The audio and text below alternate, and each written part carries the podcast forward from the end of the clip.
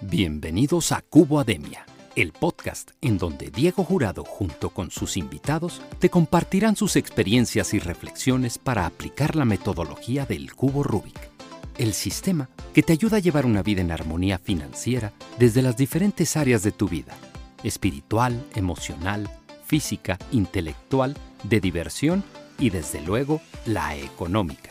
En Cubo Ademia buscamos que tú mismo identifiques los algoritmos, los hábitos que debes incorporar en tu vida para cada una de las áreas, conscientes de que solo tú puedes definir lo que representan éxito y felicidad, nos preocupamos porque hagas la mejor inversión de lo más valioso que tienes, tu tiempo. Con ustedes, Diego Jurado. Hola, ¿qué tal estás? Mi nombre es Diego Jurado, de diegojurado.com te agradezco que estés hoy de nuevo con nosotros en Cubademia, este espacio donde tenemos un objetivo y es compartir contigo experiencias, reflexiones y hoy consejos que nos ayuden a llevar una vida en armonía financiera. Hoy nos acompaña John Bermúdez. Él es administrador de empresas de la Universidad Javeriana. Es especialista en legislación tributaria de la UPB y tiene experiencia de más de 19 años en cargos de responsabilidad de grandes empresas. Él ha sido conferencista en foros de ANIF, fue docente en el programa de rutas empresariales en la Cámara de Comercio de Cali y actualmente él tiene su propia firma en donde se especializa en la planeación financiera y tributaria. Y de esto es de lo que queremos hablar hoy con John. John, qué rico que hayas aceptado la invitación, qué bueno tenerte en Cubademia. Háblanos un poquito más de ti, cuéntanos quién eres y sobre todo qué te gustaría compartir a la comunidad. Hola Diego, eh, buenas tardes, ¿cómo están? O buenos días cuando vean este video. Eso es lo bonito del Internet. Ah, bueno, lo eh, bueno es que aquí estamos todo audio. Esto sí es audio nos van a, escuchar. Ah, genial. Muchas gracias por tu invitación, Diego. Eh, contentísimo, feliz de poder compartir lo que he aprendido durante muchos años, así que será una, una bonita hora de, de, conversación. Bueno, yo tengo 45 años, soy caleño, vivo en Medellín, me casé con Paisa, me quedé en Medellín feliz. Trabajé en empresas casi 20 años como empleado, con cargos de responsabilidad, asumiendo diferentes funciones en empresas grandes del país. Y cuando vine a Medellín, emprendí, hice empresa, que es algo que nadie se imagina cómo es hasta que no lo haga. Pero una empresa grande, teníamos 60 empleados, porque hay, hay muchas formas de emprender, ¿no? Con dos empleados, tres empleados de manera solo independiente, eh, trabajando uno para uno. Cuando llegamos, nos ganamos un contrato bien grande, mi socio y yo, con un banco importante, contratamos a 60 personas, así que fue un proyecto de cuatro años, cinco años trabajando para la banca, bastante bonito. Eso fue hasta el 2017 y ya de ahí en adelante monté mi firma de asesoría financiera y tributaria y aquí voy, cuatro años ya eh, en el tema de planeación financiera. Vi la necesidad de especializarme en el tema tributario, tema que me apasiona totalmente y que le duele mucho a la gente, así que eh, quería complementarlo con el tema de finanzas, tema de impuestos, así que en esas estoy, llevamos cuatro años y gracias a Dios muy bien. Perfecto, entonces planeación tributaria y eso es de lo que queremos hablar hoy, John. Fíjate que eso puede sonar como muy etéreo, muy de em, grandes empresas, de grandes empresarios, de grandes personalidades. ¿Quién debería aplicar, quién debería apuntar a una planeación tributaria? Todo el que tenga que pagar impuestos. Ojo que hay impuestos. O sea, todos. O sea, todos. Por ahí sí, pero hay impuestos que, no puedes, hay impuestos que no puedes evitar, ¿sí? A pesar que todos pagamos IVA, pues no podemos hacer una planeación tributaria para no pagar IVA, eso no existe. O si soy empleado, pues no, bueno, de alguna manera se puede hacer planeación tributaria para disminuir la retención y la fuente, pero hay impuestos que no se pueden planear para no pagarlos. El 4 por mil, ¿sí? Y nos tocó, nos tocó. El 4 por mil tiene una base que si estoy por debajo de esa base, pues no me hacen 4 por mil, pero si estoy por por encima de esa base no hay nada que hacer. Entonces, hay impuestos definitivamente en los que no se puede planear. Entonces, ¿quién debería hacer planeación tributaria? Todo aquel que al final del año su liquidación de impuestos esté dando muy alta. Hay, hay pagos de impuestos que son relativamente bajos y que hacer cualquier planeación tributaria pues no daría los efectos que realmente uno espera. Pero en teoría, cualquier persona que esté pagando impuestos, impuesto de renta, por ejemplo, eh, debería hacer planeación tributaria y puede hacer planeación tributaria.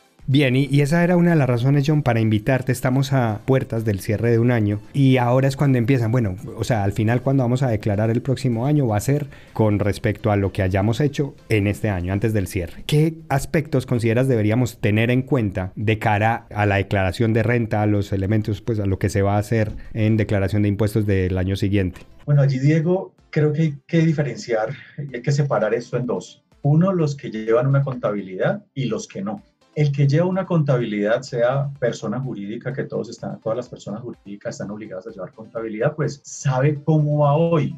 Hoy estamos a diciembre 15, debería tener ya estados financieros a noviembre 30. Entonces, es, esa persona jurídica ya sabe cómo está hoy con el tema de impuestos. Entonces, con base en esa información que ha construido durante todo el año de manera obligatoria, ¿sí?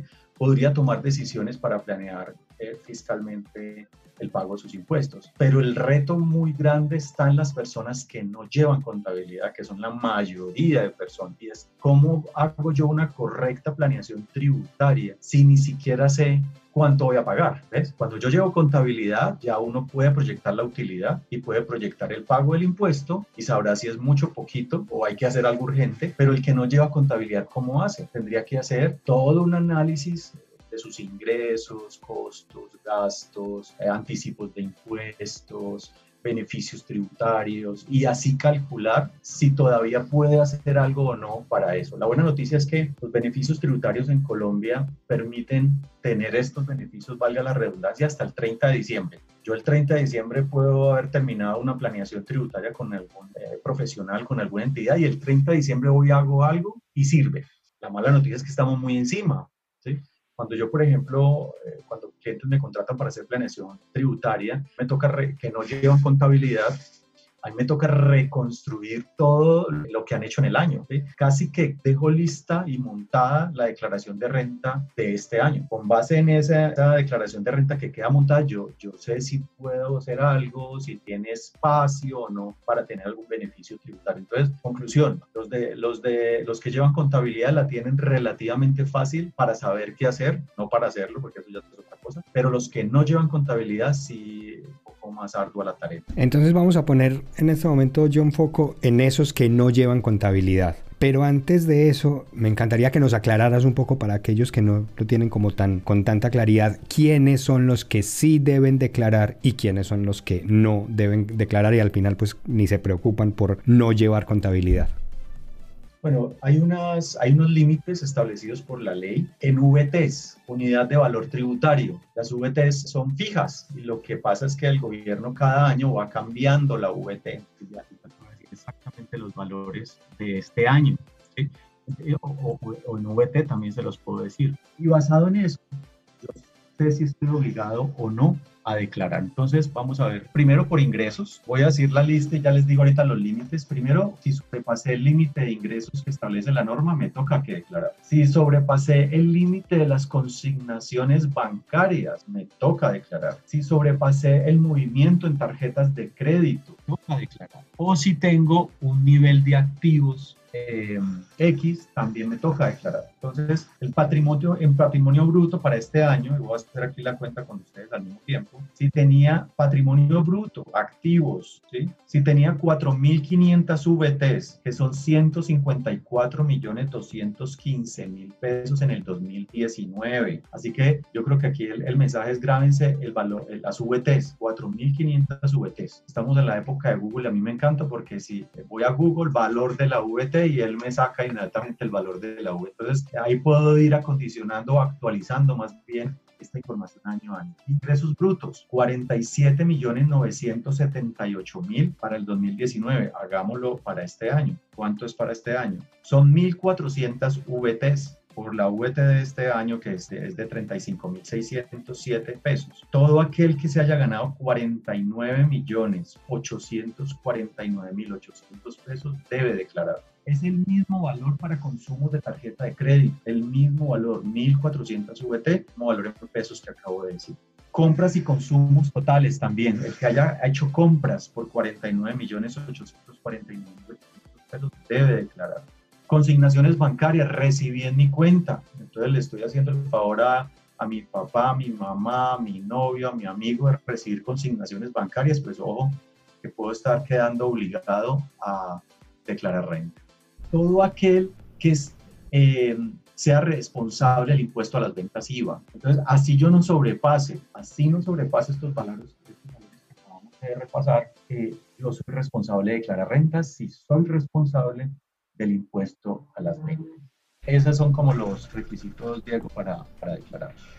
El mensaje de alguna manera, John, es que eh, no es algo tan estratosférico, o sea, no es algo que está tan fuera de posibilidades. O sea, por una o por otra es muy factible que un alto porcentaje de la población no tiene que ser empresario, puede estar vinculado laboralmente con una organización, podría tener obligación de declarar. Ojo, Diego, y esto nunca uno no se lo avisan. Ahora, el primer trimestre del 2021 ya, ya avisaron de una reforma tributaria. Lo que me sorprende es que las reformas tributarias siempre se, se trabajan y se plantean durante un año y comienzan a ser efectivas a partir del siguiente. Entonces, uno hubiera esperado que en el 2021 se hiciera toda la reforma tributaria y comenzara en el 2022. No, no, no. Lo que están diciendo es que la van a presentar el primer trimestre del 2021. O sea, que por allá en abril, mayo, ya tenemos que saber cómo nos va a afectar la reforma. Entonces, siempre se ha hablado en que hay que aumentar la base de los que eh, declaran renta. ¿Qué es aumentar la base? Pues disminuir los, las bases mínimas. Entonces ya no es el que se gane 49 millones, sino el que se gane 40 o 35. Alguna vez hablaron de todo aquel que se ganara 3 millones y medio de pesos, son más o menos 42 millones al año. Entonces, sí, el mensaje es ese, debemos estar atentos, prestos a cualquier reforma si en algún momento aquel que hoy no declara por la reforma queda eh, obligado a declarar y eso no se lo avisan en la empresa, eso no, se lo, no le llega un mensaje, no, eso, eso uno tiene que estar atento a eso. O sea que habría, podría haber personas que sin saberlo estarían obligadas y luego la correspondiente sanción o multa o no sé qué, qué consecuencias tenga por no haber declarado habiendo estado obligado. Te voy a dar un ejemplo, Diego. Vas a un banco y pides un préstamo de 50 millones de pesos y te lo desembolsan a tu cuenta de ahorros. ¿Estás obligado a declarar renta? Sí, inmediatamente. ¿Por qué? Porque hay un requisito llamado todo el que tenga consignaciones bancarias superiores a los 1.400 VT de 49 millones, algo que dije ahora, eh, está obligado a declarar. Ah, yo le tengo que declarar a, a, la administración de impuestos, a la DIAN, diciéndole, mire, eso no es un ingreso, eso no es, es producto de una actividad económica, préstamo del banco y ahí tenga, le declaro, recibí 50 y tengo una deuda con el banco de 50 y pare, pero tengo que declarar. Perfecto, John. Bueno, pues entonces vamos dejando claro que es importante atender como a estos, a estos límites. Y estábamos evaluando las personas que no llevan contabilidad. Ahora sí, de cara a cierre de año, ¿cuáles serían tus recomendaciones para una persona que quiera hacer una previsión de cara a la declaración de renta que que debe presentar el, año siguiente? Yo creo que lo primero que hay que analizar es eh, la naturaleza de su ingreso, Diego. La última reforma tributaria, bueno, desde, la, desde el 2016 con la reforma 18-19 del 2016, se crearon las cédulas de renta. Desde el mismo nombre a uno ya comienza a confundirlo, como así que cédula, la, la, es que yo tengo varios tipos de cédulas, ¿no? la cédula de ciudadanía es una, pero se inventaron algo que llaman las cédulas de renta, que es como, a mí me encanta explicar el tema legal y tributario de, de una manera coloquial para los de a pie. Y eso es simplemente separar ¿De dónde viene su ingreso? Dime, digo. Eso no, así es como nos gusta, así es como nos gusta a nosotros, papá. Y, y, y, la mayoría, desafortunadamente, desde la misma DIAN, abogados se han eh, encargado de complicarlo un poco, poco por la terminología. Entonces la gente no entiende impuesto y lo que usted no entiende, pues eh, o lo ignora o lo obvia o se equivoca. Bueno, entonces se inventaron y decían, no, es que usted puede, usted es una persona, pero usted puede tener cinco tipos de ingresos. Por trabajo, porque es un empleado, porque tiene inversiones y recibe intereses, porque es pensionado, entonces recibe pensión, porque es accionista de una empresa y recibe dividendos, o porque es un comerciante y tiene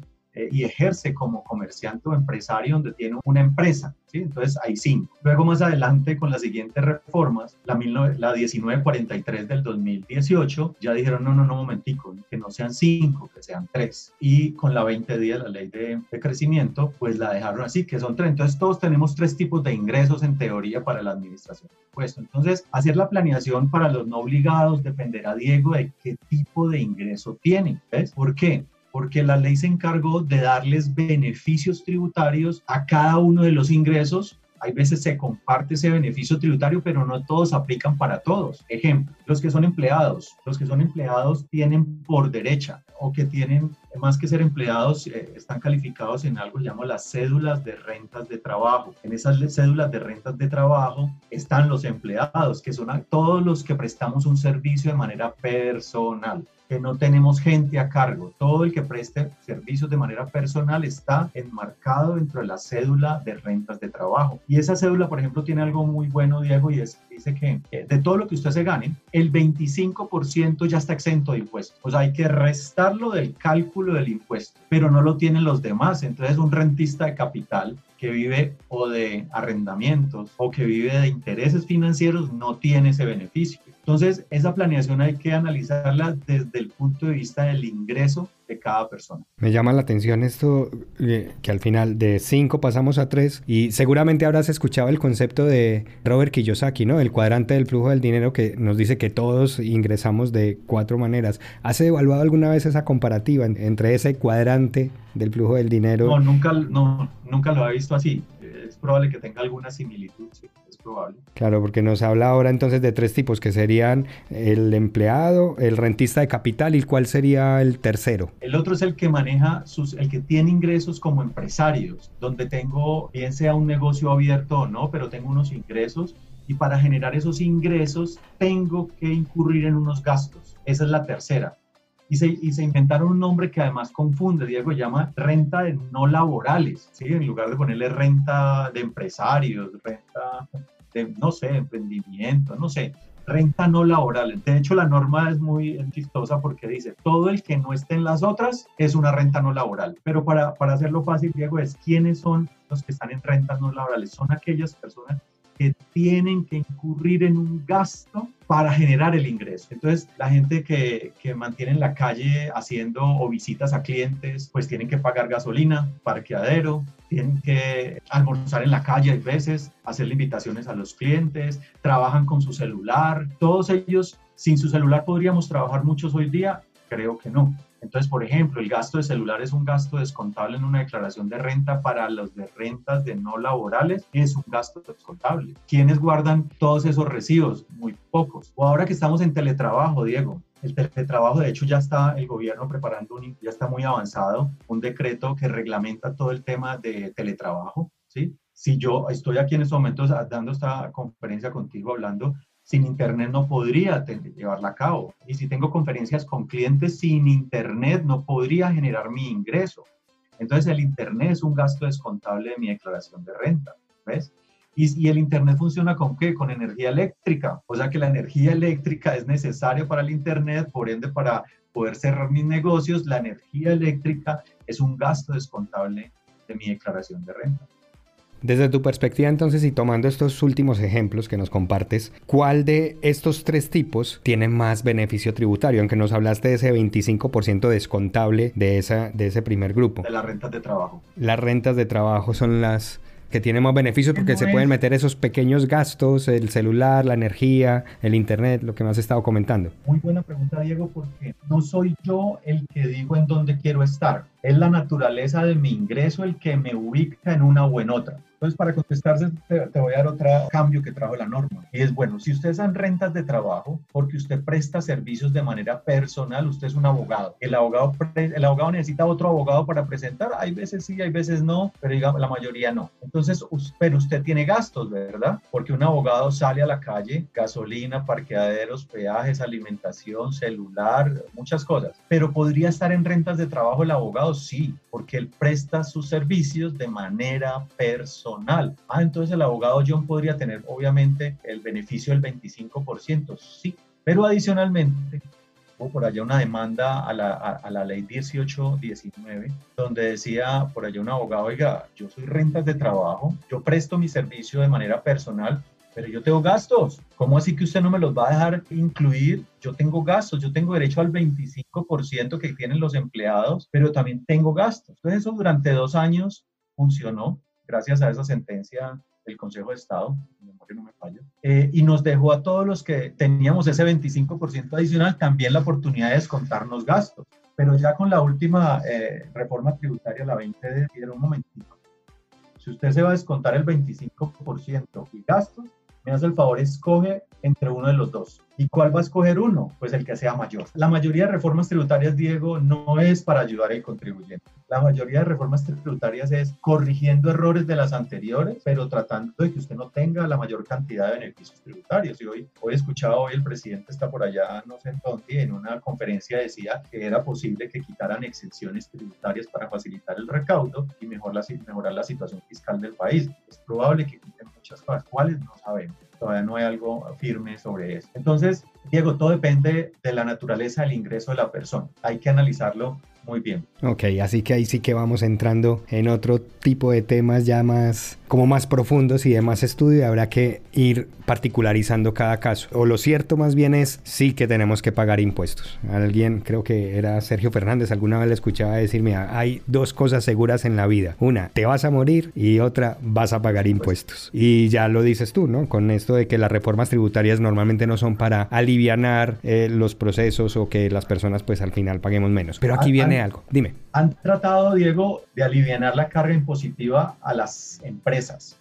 personas jurídicas por el tema de fomento de empleo y todo esto. Pero, y además porque en Colombia la pirámide del recaudo de impuestos está al revés del mundo. Aquí recaudan más impuestos o pagan más impuestos las empresas que las personas. En el mundo en general son las personas las que deben de pagar más impuestos que las empresas. Y eso han tratado con estas últimas reformas de voltearlo. O sea, conclusión, nos espera una mayor carga impositiva a las personas naturales que a las empresas. Bien, interesante, sobre todo por estar alineado con, con la economía mundial, ¿no? Siempre se dice que las empresas deberían pagar menos para fomentar ¿no? Ese, esa generación de empleo. Venía con una pregunta, John, y es, desde tu perspectiva, ¿es bueno pagar impuestos? Hay estudios demostrados, hombre Diego, que hablan que entre menos confianza haya en los gobiernos, el recaudo de impuestos se cae. Desde un punto de vista objetivo, sí, los impuestos son necesarios. Cuando uno ha, leído algo de historia, yo no soy el que más lea historia, me gusta mucho eh, y falta mucho para que aprenda, pero los impuestos existen hace muchísimos años. Yo creo que es la segunda profesión, el recaudador de impuestos es la segunda profesión más antigua. ya todos sabemos. Y no, no, no, no entremos a aclarar cuál es la primera. Entonces yo creo, yo creo que sí, eso existe, eso existe. Entonces es bueno pagar impuestos, que se requiere, se necesita, más allá, más allá que podríamos hablar eh, tres, cuatro horas sobre el tema de si son bien utilizados o no y bien invertidos los impuestos, eso es otra cosa, sí, corrupción, eso es otra cosa, pero los impuestos son necesarios para el funcionamiento de un Estado. Ok, sí, era una, una pregunta que pica. Pero, pues bueno, aquí ya vamos entrando más en ti, John. Fíjate que, o te quiero compartir más bien que Cubademia está patrocinada por El Punto, que es una empresa que a través de la distribución de elementos de papelería, aseo, cafetería, botiquín, seguridad industrial, tecnología, se dedica a hacer que las personas disfruten de su trabajo y nos pide que te preguntemos, ¿qué es lo que más disfrutas de tu trabajo? Hay forma, a mí me encanta ayudar a la gente y desde la planeación tributaria se puede ayudar mucho a las personas porque la mayoría de personas, Diego, ignoran el tema de impuestos. Esos, los impuestos son como una enfermedad y me, y me diste punto para explicarlo.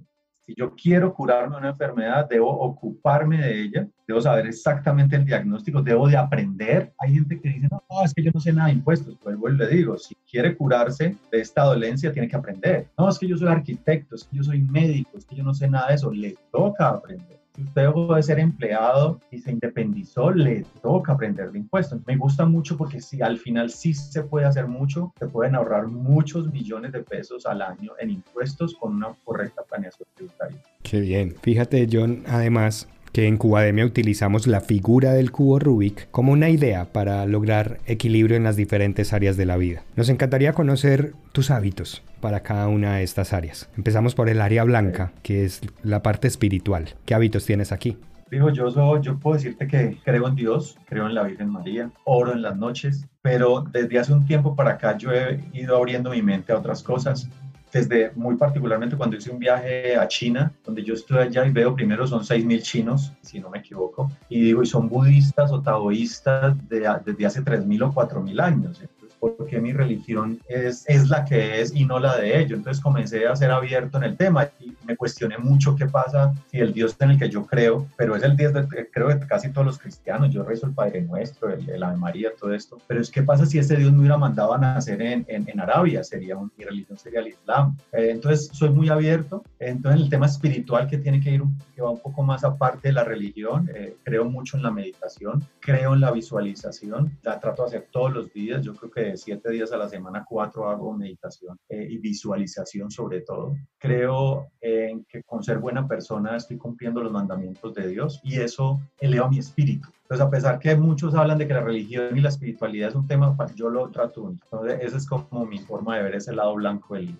Perfecto, qué buena, qué buena posición. Nos movemos ahora al área roja. Esta área está relacionada con las relaciones. ¿Qué hábitos tienes para fortalecer, mejorar y aumentar tus relaciones interpersonales? Siempre he sido una persona de pocos amigos, pero amigos de toda la vida. Entonces tampoco es que tenga una mano cuento mis amigos con una mano, no, no, no, creo que son bastantes. Creo que he aprendido a cultivar mucho la amistad durante muchos años y muchos, trasegar mi vida, muchos amigos han quedado catalogados como amigos, a pesar que uno no hable pues todos los días con ellos, pero es importantísimo. Por ahí hay un estudio que habla que las personas más longevas son las que tienen más amigos y vida social, entonces me, estoy teniendo muy en cuenta ese estudio. Perfecto, vámonos ahora al área azul. Imagino que por tu profesión será necesario mantenerte actualizado, informado. ¿Qué hábitos tienes, John, para mejorar, para aumentar tu conocimiento? Leo mucho, hay veces me dan mucho por leer historia y en la historia se pueden aprender muchas cosas para la vida actual. No es solo hobbies, pero se entiende mucho en el tema de historia. Leo mucho, tengo, consulto, consulto las fuentes que yo quiero consultar. Entonces las redes sociales es un tema muy complejo, pero yo en mis redes sociales quiero tener, tengo, perdón, a quien quiero que me informe y tengo diferentes puntos de vista. Me encanta leer en las redes sociales los comentarios de las personas porque realmente ahí es donde entiendo qué siente cada persona. A pesar que con este tema de redes le abrió la puerta que todo el mundo se queje de todo, pero uno va sintiendo, eh, le va cogiendo el timing, ese sabor a la situación particular. Entonces sí, mantengo muy informado el tema lectura, poca televisión, la verdad. Yo noticieros veo muy poco y más bien yo busco las fuentes. Muy bien, vámonos al área verde, que esta área está enfocada en el cuidado del cuerpo. ¿Qué hábitos tienes para cuidarte? Te cuento, Diego, pues que hace poco comencé a cambiar mi alimentación. De hecho, estoy en, estos momentos, llevo ya como una semana sin comer carnes rojas. Estoy tratando de encontrar si eso tiene algún cambio o no en mi, en mi, metabolismo, en mi cuerpo. Estoy tomando mucho menos café. Pasé de, de tomarme tres tazas de café, que eso es, poco para algunos, hay muchos, hay, hay, algunos que toman demasiado, a tomarme una cada cuatro días y descafeinada, por ejemplo. Entonces, sí, me estoy preocupando un poco más por el cuerpo, porque todos somos una trilogía, mente, cuerpo y espíritu. Y tu, tu espíritu puede estar muy bien, tu mente puede estar muy bien, pero si comienza a fallar el cuerpo, hasta ahí te puede llegar el viaje. Entonces sí, estoy cuidando mucho el tema del cuerpo y deporte. Qué bien, ¿qué deporte practicas? Ciclismo. Ah, qué bueno, sí, también voy voy metiéndome con ese. Nos movemos al área naranja. Esta área está enfocada en el lujo, la diversión. ¿Qué hábitos tienes para darte lujo?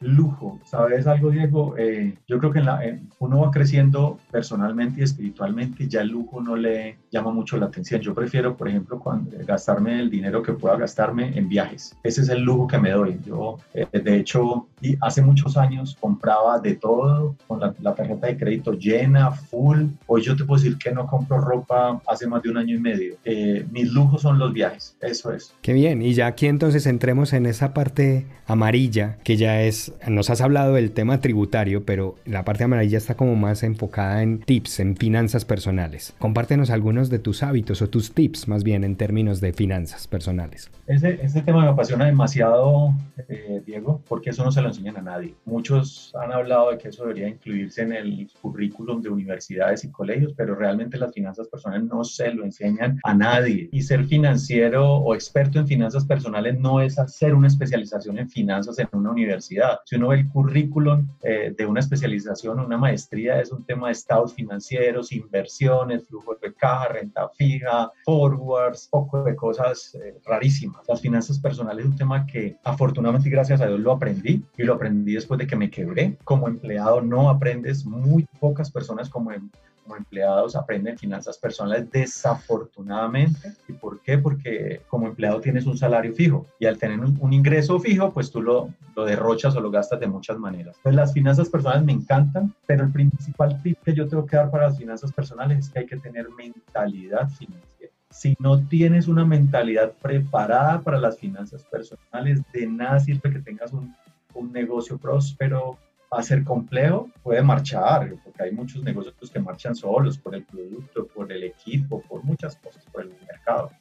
Pero, pero si yo quiero salir adelante, yo necesito una concepción, una mentalidad diferente en finanzas personales. Yo no puedo gastar más de lo que yo gano. Partamos de ahí. Mis gastos no pueden ser más altos de lo que yo gano. Y ese afán que tenemos todos de siempre ir superándonos. Hace poco asesoré un cliente eh, terminó de pagar una casa de 900 millones y se fue a endeudar por otra de 2.000 y llegó la pandemia. Entonces, como si se te bajan tus ingresos, llegaron a cero, hubo ingresos por un mes, dos meses en cero, pero el banco, bueno, la mayoría de bancos pausó el cobro de los créditos hipotecarios, de las tarjetas, pero después se cobraron. Entonces, mi mensaje también es, nunca por favor se comprometan a tener unos gastos fijos tan altos. O tengo también gente que respeto mucho, pero no me cabe alguien que siempre quiera pagar el colegio más caro de sus hijos. Y no es un tema de si tengo el dinero o no, porque lo podemos tener. Es un tema de por qué tengo que pagarle 4 millones de pesos a un colegio top de la ciudad. Yo hice el análisis financiero de eso. Y si usted se ahorrara de eso e ingresa a su hijo a un colegio, hay muy buenos colegios, muy buenos colegios por mucho menos de eso aquí en Medellín. Con todo lo que se ahorra, usted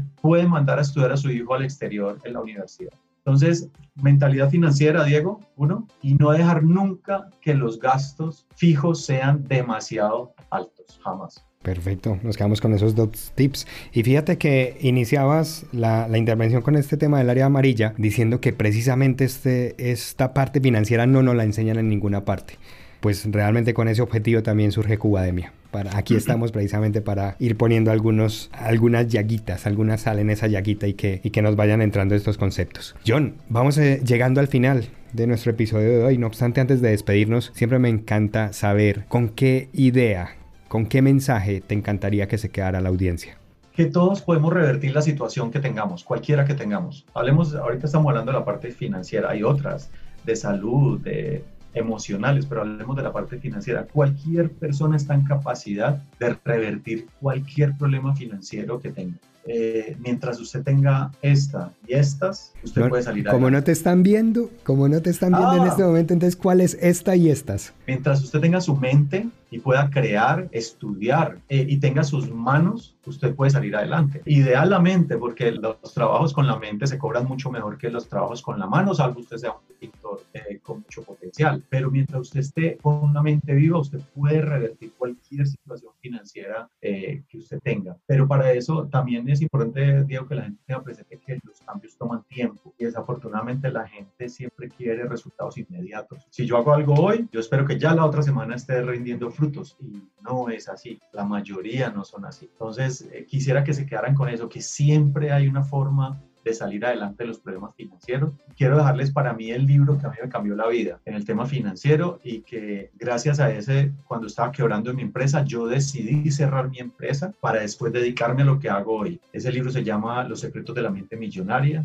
de T. Harv Eker. Eh, es un libro y se les voy a decir solo el primer capítulo, que me encanta ese primer capítulo. Y los preceptos sobre el dinero no son preceptos suyos, son preceptos que vienen de sus padres, entonces no los adopte como suyos. Y eso me ayudó, Diego, ya para terminar, a entender yo cómo estaba criando a mi hijo. Yo tengo un hijo de 14 años y los niños de hoy día piden de todo a toda hora, piden de todo en cualquier momento. Y yo a mi hijo le decía, no tengo plata, no tengo plata. Y por más que tuviera plata, lo que pasa es que supuestamente quería yo eh, ayudarle a que no se criara con esos que todo lo tienen. Él decía, no tengo plata. Y cuando leí ese capítulo, yo me digo, mío, estoy, estoy criando a mi hijo con una mentalidad pobre. Y desde allí le cambié el discurso y le digo, estoy ahorrando, estoy ahorrando y por eso no le daba más explicaciones, pero entonces él entendía, mi papá no me puede comprar esto porque está ahorrando y quiero que crezca con ese tema del ahorro. Ese es los secretos de la mente millonaria. Perfecto, John. Además coincidimos, coincidimos en ese libro que, que empezó a cambiarnos ese, esa mentalidad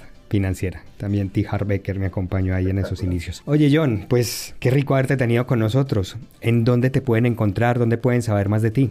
Yo tengo una mi página, es www. Lo voy a decir primero ahorita lo del letreo, conciergefinanciero.com. ¿Cómo se escribe concierge? C-O-N-T-I E-R-G-E, e, como el concierge de las tarjetas de crédito, como, los, como el concierge de los hoteles, ¿sí? Y eso es lo que yo he querido ser para mis clientes. Yo soy su asistente financiero personal, conciergefinanciero.com. Ahí pueden ver todos los servicios y productos que prestamos en, en nuestra oficina. Perfecto, lo dejamos también en, en los apuntes del episodio. Pues John, muy agradecido de que nos hayas acompañado en este espacio. Con mucho gusto, Diego. Un abrazo. De acuerdo, y para ti que te quedaste hasta el final del episodio, espero que las intervenciones, los comentarios, las sugerencias de John te sirvan de algo y aunque es un tema que pueda ser complejo, que reflexiones y pienses si realmente es interesante, es importante hacer una planeación tributaria. Recuerda que Cubademia está patrocinada por El Punto, una empresa que se dedica a hacer que las personas disfruten de su trabajo a través de la distribución de elementos de papelería, aseo, cafetería y todo lo que necesites para disfrutar de un día en tu espacio. Yo te espero en nuestro próximo episodio y por lo pronto recuerda que ser feliz, como el cubo Rubik, es un juego de niños.